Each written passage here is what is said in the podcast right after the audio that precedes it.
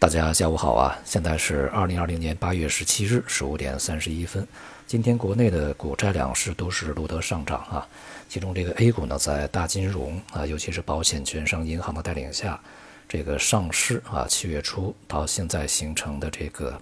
箱体震荡的上方压力啊，也就是三千四百五十点附近这个位置，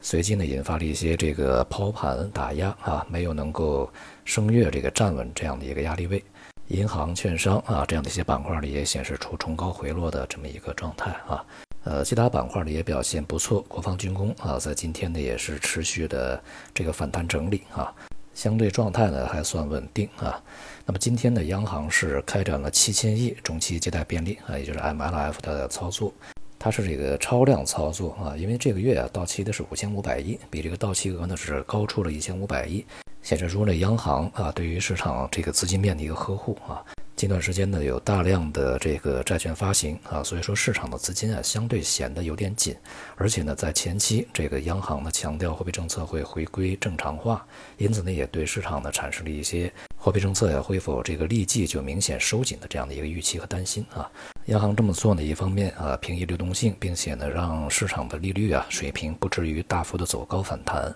另外一方面呢，也是对近一段时间啊这个债券的发行啊利率平稳创造一定的条件，但是呢，似乎并没有证据表明啊央行啊在未来这个货币供应上面又会进一步的再去大幅放松啊，因此呢也不必过分解读啊，因为在前段时间央行始终是在净回笼啊，控制的还是比较紧的。当前市场啊，它的主要的决定因素仍然是在于大的蓝筹，也就是周期股、金融啊、地产呢，还有资源类啊，是否能够替代科技、医药啊，成为这个整个市场啊上涨的引领者？而其中最为重要的呢，当然是银行股啊。那么周末呢，这个郭树清他的一篇文章在求是上面发表的啊，也是对现在的银行业的状况呢，给出了非常明确并且是非常实事求是的啊一些这个说法。主要强调了三条啊，第一条呢，就是在未来啊，这个银行体系的不良贷款，它会加倍裂变啊，风险呢会逐步的暴露出来。第二点呢，就是银行体系当前的账面利润呢存在着较大的虚增成分。那么第三点呢，就是银行在当前要尽快的去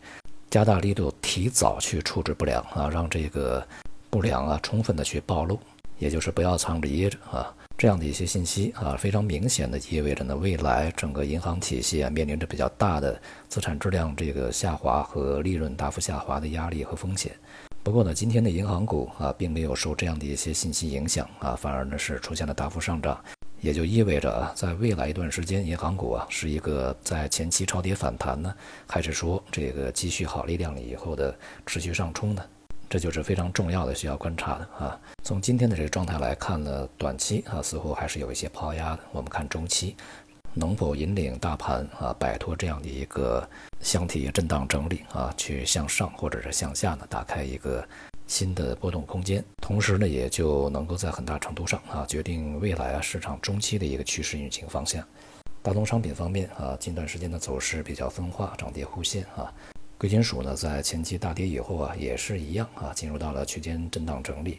当前无论是股市啊、债市、汇市、商品啊，都是在一个区间整理状态。预计呢，这个过程啊，还将持续一段时间。机会呢，也是体现在一些短期和结构的这个层面啊。由于从这个股市的板块啊，它的分化啊和切换方面呢，相当明显啊，周期和这个科技啊。越来越体现出来一个非常典型的、明显的这个跷跷板效应。那么现在呢，就要看啊，这个周期类，尤其是大金融啊、银行、保险啊，这个在前期大幅的回落、这个下跌以后，目前的这个上涨啊，它究竟是一个阶段性的反弹呢，还是重拾升势啊？当前啊，来自于基本面的支撑啊，似乎弱了一些，那就要看呢，来自于资金面的这个支撑啊，是否能够持久和继续的发力啊？好，今天就到这里，谢谢大家。